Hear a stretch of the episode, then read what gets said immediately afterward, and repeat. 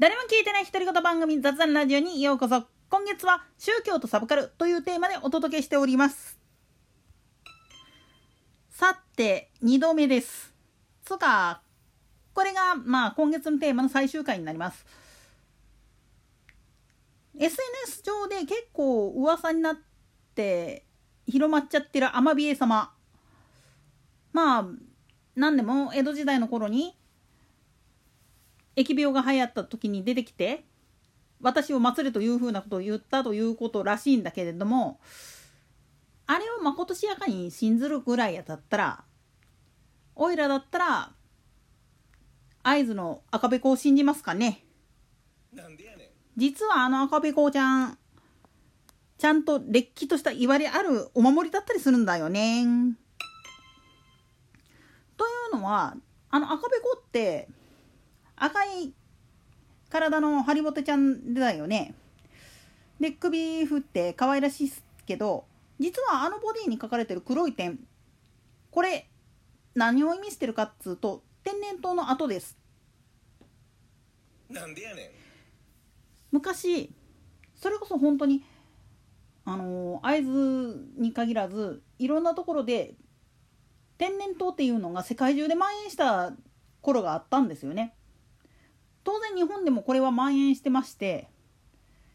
いろんな人がまあ言ってみればこの天然痘にかかってコロッと亡くなってるんですよね。それこそ本当に奈良時代平安時代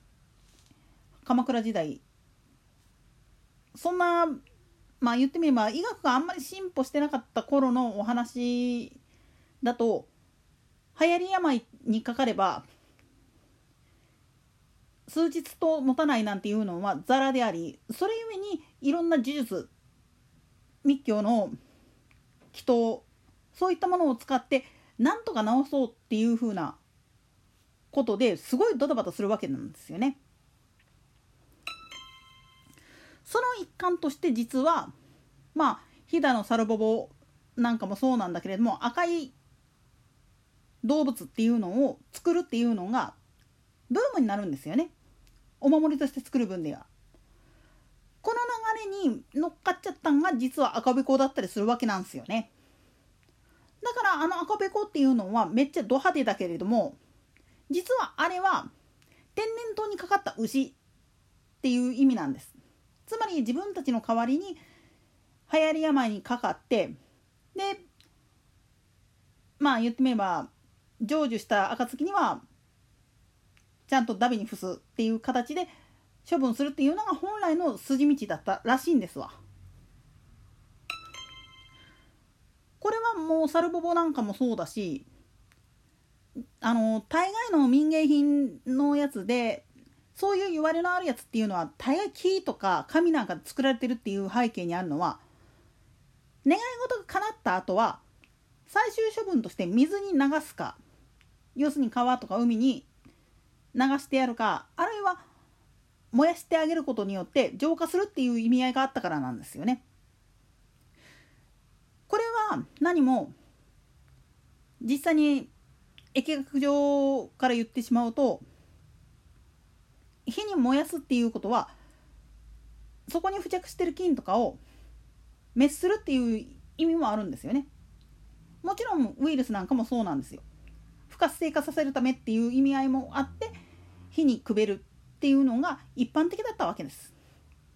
特に日本の場合はね。海外では逆に言うとそういう火にくべて亡骸を焼くっていうのは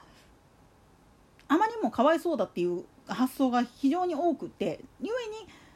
に棺に入れた後土葬する際は1.83メーター掘るっていうのがセオリーらしいんですよ。これはこれもこれでイギリスが発祥なんだけれどもそれぐらい地中深く掘って埋めてしまえれば病原体が再度湧くことはないだろうっていうことなんですよね。この場合の病原体っていうのはペストなんだけれどもそれをまあ言ってみれば参列した人たちとかに移さないようにするためっていう意味合いがあったんですよね。まあとはいえ本来だったらもっと深く埋めるかやっぱり模した方がいいんだけどねでもこれらは病気を封じるっていうおまじないも兼ねてる部分っていうのも大きいんですだから実はああいうゾンビ映画なんかができたりするっていう背景にあるのはゾンビっていうのがなんであんなまあ言ってみると中途半端に腐った状態になってるかって言ったら腐敗の過程っていうのとプラスして実はあれは病原体そのものなんですよね。だからそれをまあ言ってみるとビジュアル的に見やすいような形にしたらあの形になるわけであってだから実際問題を言ってしまうと仮装してしまえば終わりっていうのはいかにも東アジアっていうか日本なんかのような仮想文化のあるところのお話であって逆に言ったらそういう文化のないところっていうのはやっぱりああいうのがまあ一般的になっちゃうんですよねキョンシーだとかゾンビだとかっていうのは。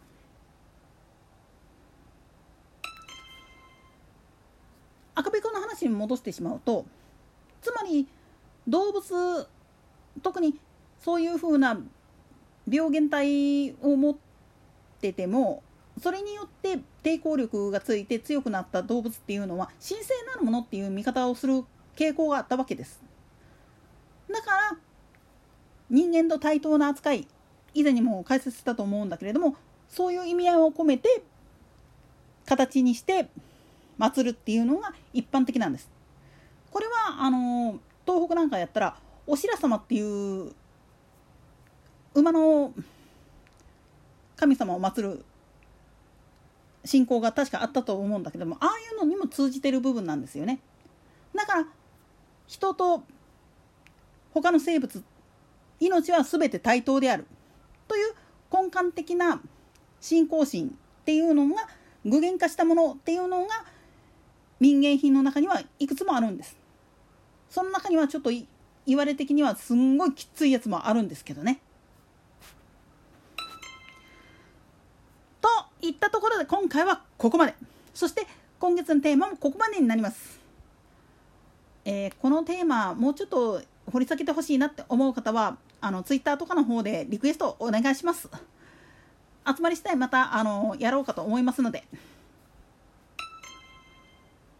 それでは次回の講師までごきげんよう。